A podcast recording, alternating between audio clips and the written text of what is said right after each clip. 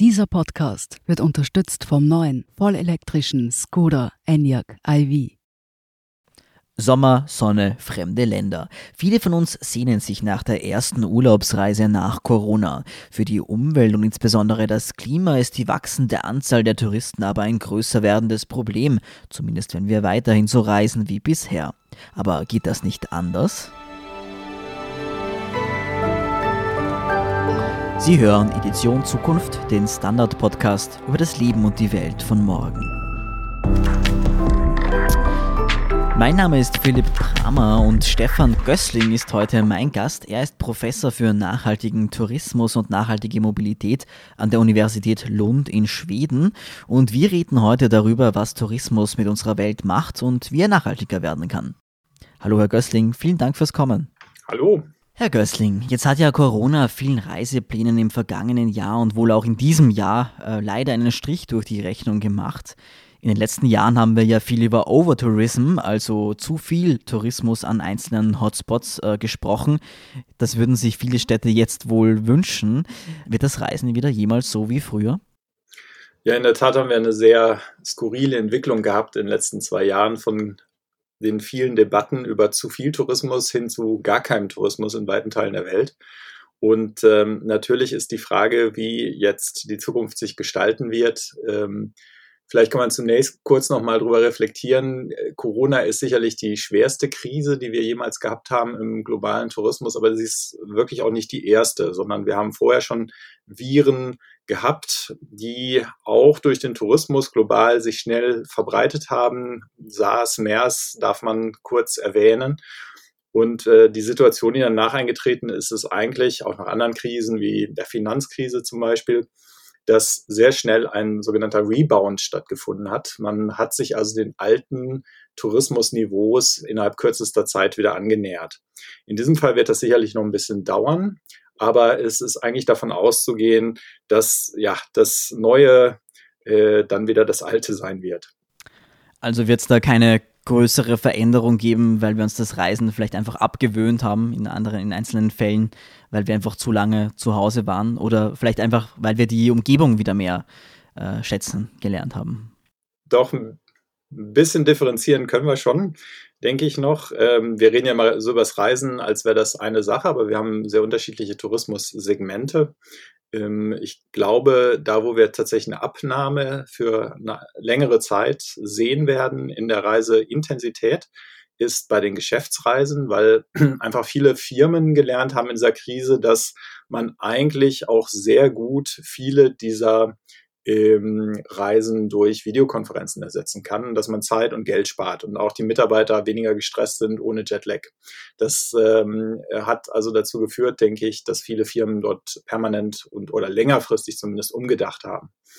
Das äh, andere Segment, ähm, das vermutlich ähm, sich ein bisschen mit ein paar Einschränkungen erholen wird, ist eben die Freizeitreisen, über die wir schon geredet haben. Sicher wird es dann einen Rebound geben. Aber ich könnte mir vorstellen, dass zumindest noch für einige Zeit Distanz mit ähm, Gefahren assoziiert wird. Wir haben also schon gesehen, dass ähm, man nicht überall die gleichen Gesundheitssysteme hat. Große Teile der Welt werden auch längerfristig jetzt noch vom Virus äh, betroffen sein und natürlich als Reiseländer dementsprechend weniger attraktiv sein. Da reden wir natürlich vor allen Dingen über den globalen Süden, also alles, was nicht Industrieländer sind. Kommen wir mal zu den Auswirkungen des Reisens auf die Umwelt, zu dem Sie ja sehr viel forschen. Jetzt ist ja Reisen nicht eine Aktivität für sich, sondern die besteht ja aus sehr vielen Aspekten. Man hat Mobilität, man muss irgendwo hin und wegkommen. Äh, man isst irgendwas am Wohnort, man wohnt irgendwo in Hotels oder Apartments oder auch im Zelt. Was sind denn da die größten Einflüsse auf die Umwelt? Wenn wir von Einflüssen auf die Umwelt reden, dann denke ich, sollten wir immer mit dem Klimawandel anfangen. Ich glaube, in den letzten Jahren ist immer deutlicher geworden, dass das eine Größe ist, die wir nicht länger ignorieren sollten. Ich erinnere an Waldbrände in Australien, in äh, Kalifornien und vielen anderen Teilen der Welt, auch in Nordschweden zum Beispiel. Das alles äh, sollte uns nachdenklich machen und deswegen die Klimafrage als oberste Umweltfrage und auch überhaupt als Imperativ für alle touristischen Entwicklungen der Zukunft sehen. Und da haben wir halt eine ganz klare Emissionsverteilung. Ähm, die äh, meisten Emissionen kommen aus dem Flugverkehr. Ähm, da haben wir die Situation eben, dass nicht nur das CO2 als Klimaleitgas eine besondere Rolle spielt, sondern eben auch andere Gase, die in der Flughöhe noch zu zusätzlicher Erwärmung beitragen. Das zweite ist ähm, natürlich das Auto. Auch die vielen Urlaubsreisen mit dem Pkw verursachen große Emissionen. Und ähm, erst an dritter Stelle haben wir dann eigentlich die Beherbergung selbst. Und da kann man natürlich auch am leichtesten viele Emissionen sparen.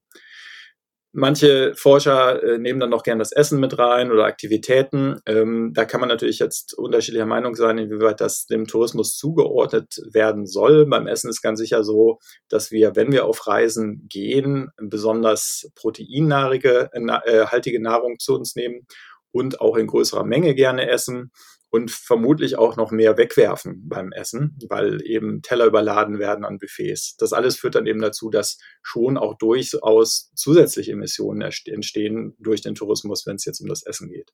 Aber unser Problem pro Flugreise, äh, pro Urlaubsreise gerechnet, ist eigentlich das Flugzeug. Jetzt macht ja der Flugverkehr nur einen sehr, sehr kleinen Teil äh, des weltweiten CO2-Ausstoßes aus. Wie groß ist denn das Problem wirklich und wo sind denn da auch die Stellschrauben, an denen man drehen kann?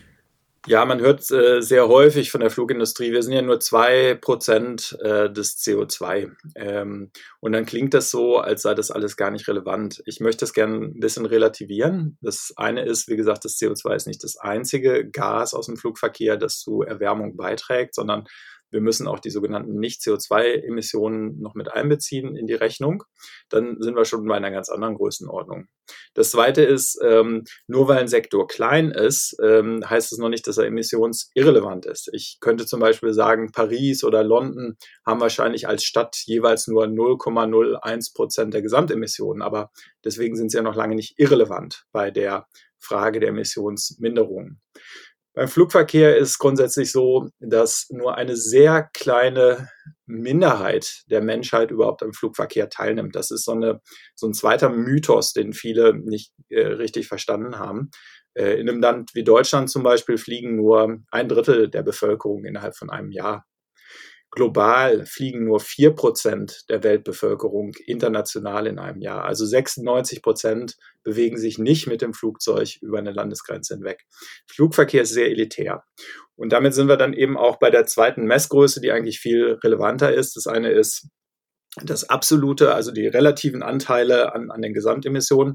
Das andere ist aber das absolute, also wie viele Emissionen jede einzelne Flugreise verursacht und ob das dann eigentlich nachhaltig ist. Und da kann man vielleicht noch mal kurz eine Zahl ähm, präsentieren. Wenn jetzt jemand sagt, ich fliege nach Australien in Urlaub, dann entstehen ungefähr 12 Tonnen CO2-Äquivalent an Emissionen.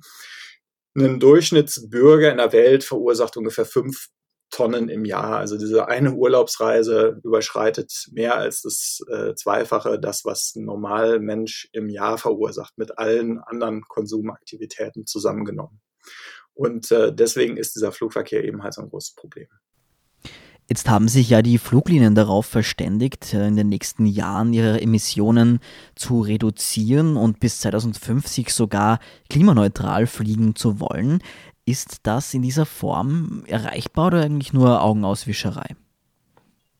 Ja, letzteres, äh, ganz klar. Ähm, ich darf mir dieses Urteil erlauben, weil ich schon seit 25 Jahren zu diesen Fragen arbeite. Äh, seit 25 Jahren gibt es die Diskurse, dass Fliegen irgendwann nachhaltig wird. Äh, ich habe Anfang der 90er Jahre zum Beispiel mal mit einem Repräsentanten der Tourismusindustrie ein Streitgespräch gehabt. Äh, da wurde dann auch behauptet, man werde in Zukunft sowieso nur noch mit Zeppelinen fliegen. Das wurde wirklich damals so als Lösung propagiert. Ähm, seitdem haben wir mindestens 20 verschiedene Diskurse gehabt, welche Technologie denn jetzt die Lösung sein wird. Sie haben wahrscheinlich schon mal von irgendwelchen Tierfetten äh, gehört, die man rückgewinnen will, von For Forstabfällen, die in Treibstoff verwandelt werden sollen. Von neuen Flugzeugtypen, von äh, Jatropha als Ölpflanze, äh, von Algen über Solarenergie. Es ist alles Mögliche erzählt worden. Das Einzige, was nie passiert ist, ist, dass die Emissionen wirklich ähm, gefallen werden. Im Gegenteil, sie sind ja nahezu innerhalb der letzten 30 Jahre haben sie sich ja verdoppelt. Und das zeigt eben, dass die Flugindustrie leider keine Strategie hat, die man ernst nehmen kann. Jetzt ist äh, technisch die ICAO, die International Civil Aviation Organization, verantwortlich für die Emissionsminderung. Das wurde damals im Kyoto-Protokoll 1997 so festgelegt. Und man hat dann nach 25 Jahren der ähm, Diskussionen sich geeinigt auf das äh, COSIA-System, also das Carbon Offsetting and Reduction Scheme for International Aviation das dazu führen soll, dass Emissionen vermindert werden, vor allen Dingen durch Baumpflanzungen. Und das ist jetzt fünf Jahre alt, dieser Vorschlag, aber nachdem wir diese ganzen Brände gehabt haben in den letzten Jahren, muss eigentlich jedem klar sein, das war vielleicht nicht die beste Idee, schon damals nicht. Und natürlich ist ein zweites Problem damit verbunden. Wir wollen ja nicht nur diese Emissionen vermindern, indem wir an anderer Stelle Offsets kaufen, also Emissionsminderungen in anderen Sektoren erreichen, indem wir zum Beispiel Bäume pflanzen, sondern wir müssen ja langfristig, wenn wir weiter fliegen wollen, einen anderen Treibstoff haben. Es muss ja irgendwo eine Energiequelle zur Verfügung stehen, um Flugzeuge weiterhin zu betreiben. Und genau diese kritische Frage ist leider von der Flugindustrie überhaupt nicht thematisiert. Wir machen eine kurze Pause und sind gleich zurück. Es ist schlau, an die Zukunft zu denken sie positiv und nachhaltig zu gestalten, sie mit Intelligenz, Effizienz und Freude aufzuladen. Und richtig schlau ist es, sich mit dem neuen Skoda Enyaq iV schon jetzt in die Zukunft bringen zu lassen. Ein voll elektrisches Auto, das aber immer noch eines ist, ein Auto. Das Spaß macht, schön ist und voller Innovationen. Ein Auto nicht nur für die Zukunft, sondern für jetzt und für uns. Recharge Life, der neue Enyaq iV. Skoda, simply clever. Ja, jetzt haben wir bereits gesprochen über Corsia, das ja auf äh, Kompensation fußt und das ja kritisiert haben. Gibt es da nicht noch andere Möglichkeiten, den Flugverkehr nachhaltiger zu machen und wirklich an sich nachhaltiger zu machen, ohne zu kompensieren? Im Prinzip haben wir verschiedene Optionen. Ähm, vielleicht hat der eine oder andere die Debatte über Wasserstoff mitverfolgt, der zum Beispiel eine Debatte, die ähm, von Airbus losgetreten wurde, weil man gesagt hat, man wird jetzt Flugzeuge bauen, die mit Wasserstoff fliegen. Und klingt, klingt natürlich wieder so, als äh, hätte man jetzt doch endlich eine technische Lösung gefunden. Ich will da gleich wieder ein paar Einschränkungen mitbringen. Das ist meine Aufgabe als kritischer Forscher. Ähm, Wasserstoff äh, grundsätzlich ein Energieträger, der möglich ist äh, zum Einsatz in Flugzeugen. Ähm, aber Wasserstoff hat eine sehr geringe Energiedichte. Das heißt, wenn Sie damit wirklich fliegen wollen, auch über größere Distanzen, dann muss ein Großteil des Flugzeuges aus Tankanlagen bestehen. Ähm, das würde wiederum heißen, dass sie deutlich weniger Leute mit transportieren können in einem Flugzeug, was wiederum heißen würde, dass sie mehr Personal brauchen, dass sie mehr ähm, Abflugslots brauchen, also diese Einheiten an den Flugplätzen, die man als Fluglinie bekommt, um dann auch ein Flugzeug loszuschicken. Die können ja nur in einem bestimmten Absatz, Abstand dann auch voneinander losfliegen. Das alles schafft also Probleme, die ich äh, als unlösbar sehe. Wir haben ein zusätzliches Wachstum im Flugverkehr und wissen, dass an vielen Flugplätzen schon eng ist. Wie soll das genau gehen, frage ich mich. Und das nächste ist natürlich, dass die ersten kleineren Einheiten dieser Wasserstoffflugzeuge sollen 2035 präsentiert werden. Das ist also in 15 Jahren. Und ähm, bis 2035 müssen wir eigentlich schon die Emissionen aus dem Flugverkehr halbiert haben im Vergleich zu heute. Das heißt, diese ganzen Pläne sind nicht vereinbar mit den Anforderungen an Klimapolitik, die wir eigentlich haben. Aber es gibt ja auch noch andere Möglichkeiten. Ich glaube, Sie haben sich kürzlich sogar ausgerechnet, wie das wäre mit E-Fuels, wenn ich mich recht erinnere. Das ist richtig. Wir haben überlegt, was könnte denn ein Brennstoff sein, der wirklich funktioniert. Wir haben uns geeinigt, dass Batterien nicht in Frage kommen oder wenn dann in kleinerem Maße auf Kurzstreckenflügen, einfach aufgrund der hohen Gewichte, die diese, äh, diese Batterien haben und äh, der vergleichsweise geringen Energiedichte ähm, in puncto Stromspeicherung. Wir gehen schon davon aus, dass innerhalb der nächsten, ähm, ja, weiß ich nicht, 10, 20 Jahre vielleicht äh, bis zu, und das ist der absolut optimistischste Fall, der schon davon ausgeht, dass es eine enorme technische Verbesserung gäbe in diesem Bereich, bis zu 15 Prozent aller Flugstrecken dann mit elektrischen Flugzeugen geleistet werden könnte. Aber das ist, wie gesagt, ein sehr optimistisches Szenario, das nicht realistisch ist. Nehmen wir jetzt mal eine andere Technologie. Ähm, es ist viel geredet worden über Biobrennstoffe, die haben aber fast alle auch Nachhaltigkeitsnachteile. Und wir haben jetzt überlegt, was wäre der einzige Brennstoff oder der beste Brennstoff, der alle Anforderungen an Nachhaltigkeit erfüllen würde, im Prinzip. Und wir haben uns dann auf ähm, die sogenannten äh, synthetischen, nicht biogenen synthetischen Brennstoffe etwas festgelegt, weil die im Prinzip chemisch identisch sind zum normalen Flugbenzin. Sie sind äh, also synthetisch äh, konstruiert, generiert durch ähm, verschiedene äh, chemische Prozesse, die ablaufen müssen, um so einen äh, Brennstoff über eine Wasserstoffstufe äh, und eine Synthese mit CO2 dann in einen vollkommen synthetischen Brennstoff zu verwandeln. Das ist also schon äh, technisch machbar, das ist ähm, bewiesen, dass das gehen kann. Aber der Nachteil ist, dass es einen enormen Energieeinsatz fordert in Form von Strom. Dieser Strom muss natürlich irgendwie produziert werden. Und ähm, wir haben dann ausgerechnet, dass man in einer Größenordnung von 6000 Quadratkilometer Solarfläche pro Jahr ähm, ausbauen müsste, um jetzt in einem schrittweisen Ansatz drei Prozent pro Jahr haben wir mal als ähm, Vorgabe gemacht, des fossilen Brennstoffs mit diesen erneuerbaren Brennstoffen zu ersetzen. Sie würden also durch diesen schrittweisen Übergang drei Prozent pro Jahr innerhalb von 30 Jahren ungefähr den Übergang schaffen, um dann komplett fossile Brennstoffe ähm, mit diesen synthetischen Brennstoffen auszutauschen. Aber diese Vorgabe der Technologie mit ähm, Solarzellen wäre enorm, ähm, was, was jetzt die technische Leistung, äh, die gebracht werden müsste, angeht. Und wir haben dabei bewusst auf Solar gesetzt schon, weil es die kostengünstigste Energieform ist, die wir mittlerweile kennen. Das klingt jetzt ein bisschen teuer und aufwendig, diese ganze Energie, die in Flugzeuge hineingeht, mit Photovoltaik zu erzeugen. In welchem Ausmaß wären denn da ähm, Solarflächen notwendig und wie teuer wäre denn das alles?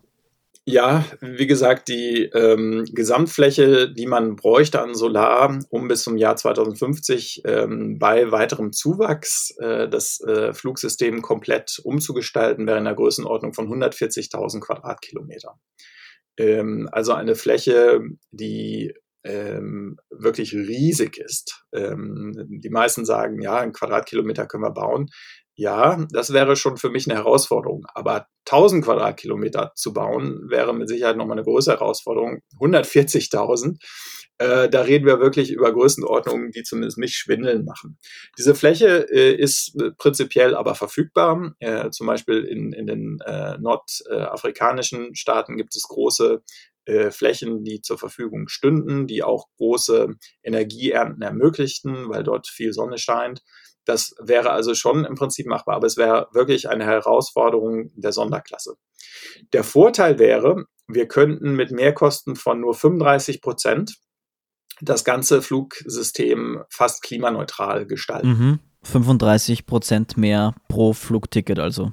Genau, das wäre ein Aufschlag von 35 Prozent auf den aktuellen äh, Preis für Flugreisen. Ein Argument, das oft angeführt wird, ist ja auch, dass Reisen oft dazu beiträgt, dass wir die Welt besser verstehen, vielleicht, dass wir toleranter werden gegenüber anderen Kulturen.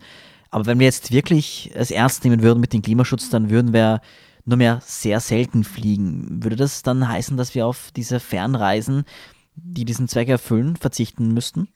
Ja, also als Tourismusforscher halte ich das für eine Schwarz-Weiß-Malerei, die so nicht richtig ist. Ähm, da sind auch schon wieder ein paar Mythen drin. Ähm, zum Beispiel dieses große Topic der Völkerverständigung verwundert mich. Denken wir doch mal an eine normale Reise. Was passiert da? Ähm, Sie fliegen irgendwo in die Welt ähm, in aller aller Regel, zumindest wenn wir jetzt die Statistik zugrunde legen, wird es sein, um am sogenannten S, ähm, äh, SS-Tourismus teilzunehmen, Sun, Sand and Sea. Und äh, das heißt in anderen Worten, sie werden viel Zeit am Strand verbringen, sie werden sich verwöhnen lassen von der Bevölkerung vor Ort Ähm, inwieweit das jetzt ein kultureller Austausch ist, müsste mir zumindest erklärt werden. Äh, natürlich trifft man auch Einheimische, man lernt auch von Einheimischen. Ich habe sehr viel, vor allen Dingen die Interaktionen studiert, die in, in, in Entwicklungslandkontexten zustande kommen. Äh, da haben wir zahllose Barrieren, die es schwer machen, zu einer wirklichen Völkerverständigung beizutragen. Denken Sie an Sprache, dann äh, denken Sie an Bildung. Äh, wenn also Leute mit einem äh, durchschnittlichen Niveau in so einem Land dort in den Berufen, in denen man auch mit Touristen aus den westlichen Ländern in Berührung kommt, kommunizieren, dann ist das schon mal sehr schwierig und in aller Regel werden dann auch nur sehr wenige bestimmte Themen besprochen. Die Interaktionen sind ja auch meistens kurz. Da weiß ich nicht, an welcher Stelle da wirklich diese Völkerverständigung entsteht, die alle so immer gerne herbeirufen und herbeischwören. Also äh, ich habe da viele, viele Fragen. Ich könnte genauso argumentieren, dass in vielen Kontexten eher Missverständnisse entstehen, die Menschen dann sogar noch xenophobischer machen am Ende ihrer Reise. Oder wenn dann in diesem Machtgefälle äh, diese positiven äh, Perspektiven entstehen, die ja häufig da sind. Im Tourismus haben wir immer einen, der bedient wird und einen, der bedient äh, der bedienen muss. Das ist sicherlich kein gutes, äh, keine gute Voraussetzung für die Völkerverständigung. Einzelne Tourismussegmente will ich jetzt mal rausklammern. Natürlich gibt's ähm, diese Gap Year Phänomene, wo man wirklich eintaucht in eine andere Kultur, mithilft, mitarbeitet, permanent an einem Ort ist, dort eine Arbeit leistet. Das sind nochmal ähm, sicherlich Ausnahmesituationen, wo das anders sein mag. Aber das gilt dann eben auch für einen sehr kleinen Teil des Tourismus. So, jetzt ist die Frage, äh, müssen wir alle aufhören zu fliegen? Das sagt niemand. Im Gegenteil, unsere Forschung zeigt ja gerade, wir können das System umgestalten, aber es wird dann etwas teurer werden. Und dann muss halt jeder überlegen, bin ich bereit, diesen Preis, diese Umweltkosten, die ja entstehen durch meine Reise, bin ich bereit, die zu zahlen? Oder bin ich der Meinung, ich darf als Einzelner weiter durch die Welt reisen und damit die Lebenssituation für viele Menschen, die unter Klimawandel vielleicht sogar ihre Lebensgrundlage verlieren, darf das als Resultat dann in der äh, Bilanz stehen. Ähm, ich persönlich glaube, die meisten Menschen würden sagen, nein, ich spare dann lieber noch einen Monat länger, dass ich mir diese Reise leisten kann. Ich fliege vielleicht seltener und bleibe länger vor Ort aber das muss es dann wert sein, damit eben niemand durch meine Tätigkeiten eingeschränkt wird. Und wenn man dann das Ganze nochmal umdreht, dann haben wir ja bislang das Problem gehabt, dass die Emissionen im, äh, im Flugverkehr immer weiter gewachsen sind, weil die Politik uns immer eingeredet hat, wir lösen das schon technisch. Du als Einzelner kannst machen, was du willst und äh, irgendwie müssen wir das technisch hinbekommen. Und das hat natürlich dazu geführt, dass niemand sich verantwortlich fühlt. Jeder ähm, nimmt teil an sehr energieintensiven, emissionsintensiven Verhaltensweisen ohne jemals dafür verantwortlich sein zu müssen in der eigenen Wahrnehmung. Und das ist natürlich ein Problem. Das ist ja gerade, was die Flugschambewegung mit Greta Thunberg ähm, eigentlich umgedreht hat. Dieses Bewusstsein oder diese Idee, dass der Einzelne eben doch verantwortlich ist und dass man als Einzelner immer genau nachdenken muss, was mache ich gerade und wie wirkt sich das auf die Welt aus? Denn das gesamte Umweltproblem, das wir haben, ist natürlich das, was jeder äh, von 7,5 Milliarden Einzelmenschen tut. Und was sind da so Punkte, auf die man achten könnte, wenn man jetzt persönlich nachhaltiger reisen möchte? Also grundsätzlich ist immer die Frage, kann ich das Flugzeug vermeiden? Äh, auf ganz vielen Strecken geht das. Ähm, ich bin häufiger mal von Skandinavien nach ähm, Deutschland, Süddeutschland unterwegs. Da muss man sich halt auf eine sehr lange Zugfahrt einrichten, aber natürlich ist das möglich. Und ähm, bei anderen Reisen ist es wahrscheinlich unmöglich, auf das Flugzeug zu verzichten. Dann musste man eben grundsätzlich darüber nachdenken, ob diese Reise wirklich in dieser Form notwendig ist. Wir haben also auch Studien gemacht, die durchaus andeuten, dass viele Reisen einfach nur gemacht werden, weil sie so billig sind oder weil man äh, mitgezogen wird. Aber so wirklich notwendig äh, in einem engeren Sinne ist eben halt auch eine Definitionsfrage. Wer aber eine Reise machen möchte und sich festgelegt hat, der hat verschiedene Optionen.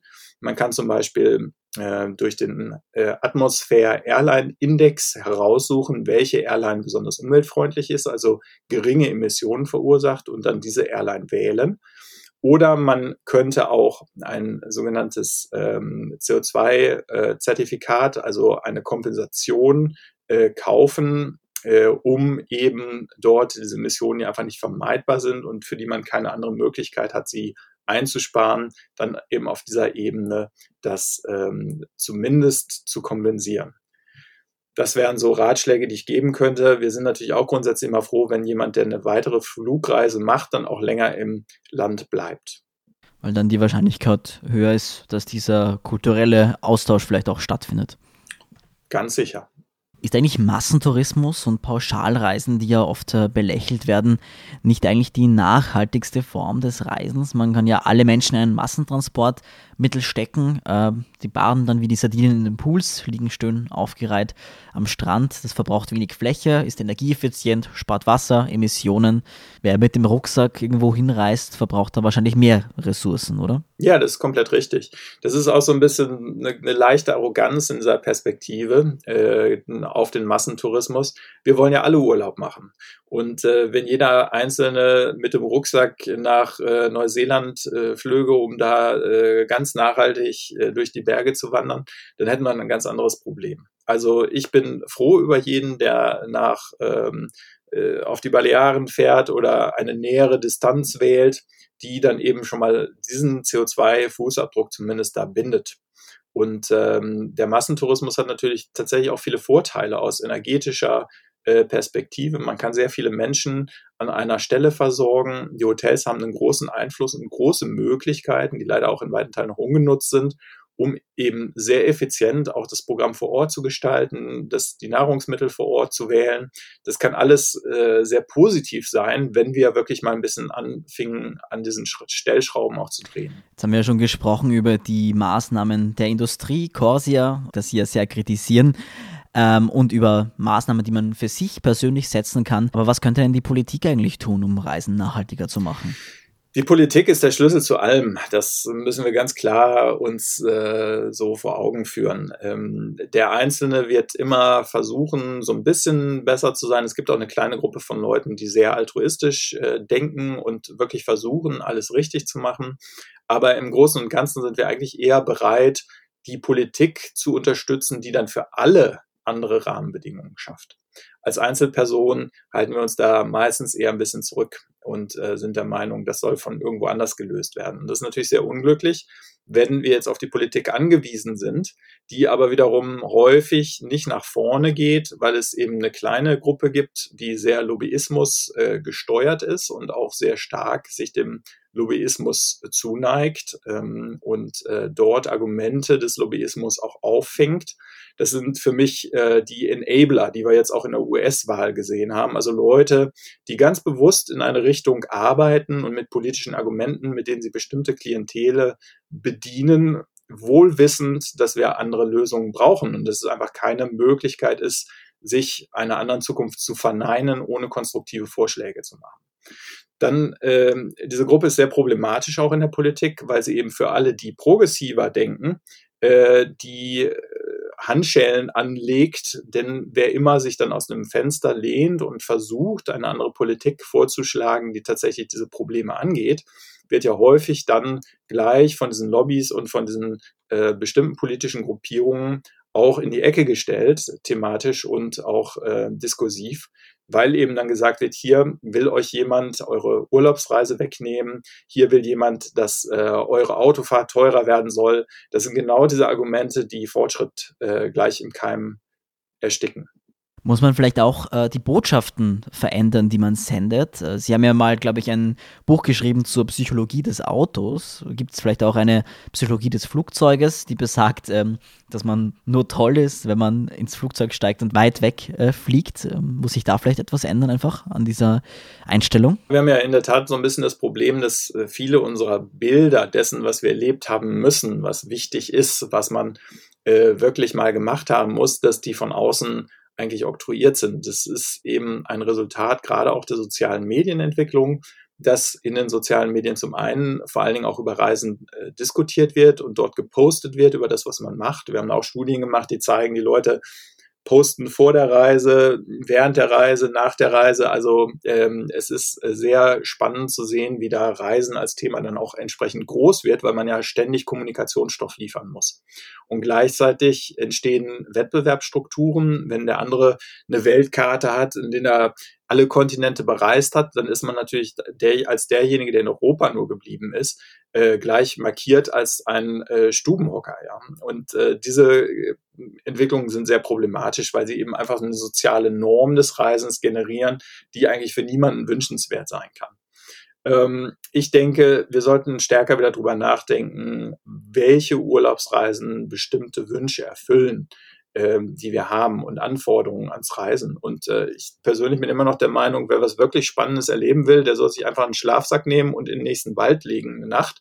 Das ist ein Erlebnis, das wird man nicht so schnell ver äh, vergessen, einfach weil es uns konfrontiert mit komplett neuen ähm, äh, Emotionen und äh, deswegen ein sehr starkes Erlebnis ist. Also man muss gar nicht immer in die weite Welt, um wirklich spektakuläre Dinge zu erleben, sondern manchmal kann es schon ähm, friedlich werden, solche Bedürfnisse vor Ort. Das heißt, ähm, ich wünsche mir so ein bisschen eine neue soziale Norm, wo wir zum einen die Vielflieger auch kritisch ansehen. Das sind die Leute, die sehr stark zum Klimawandel beitragen. Und es ist sicherlich nicht in unserem gesellschaftlichen Interesse, dass das so weitergeht. Und auf der anderen Seite eben dann, dass das, was cool ist, auch wieder äh, ganz anders definiert werden kann. Ich denke da zum Beispiel an die ganze, äh, ganzen Foodstagrammer, die also über Essen viel ähm, in den sozialen Medien berichten, die zum Teil mit großem Aufwand auch diese Fotos machen, die dort gepostet werden, die also auch eine ganz neue Nahrungsmittelkultur geschaffen haben, die sehr positiv sein kann, weil wir uns wieder mit Essen stärker beschäftigen, weil wir fragen, wo kommt das Essen her? Welcher Bauer hat davon profitiert? Ging es den Tieren gut? Wie wird das Ganze zu einem kulinarischen Spitzenerlebnis? Diese Diskussion brauchen wir. Das ist sehr schön, dass da auf dieser Ebene viel passiert. Vielen Dank, Herr Gößling, für das Gespräch. Vielen Dank. Ja, und damit auch ein herzliches Dankeschön an unsere Hörerinnen und Hörer. Auf der Standard.at slash Zukunft finden Sie wie immer viele spannende Geschichten rund um das Leben und die Welt von morgen. Die nächste Podcast-Edition Zukunft erscheint wie immer in zwei Wochen. Bis dahin alles Gute und bis bald.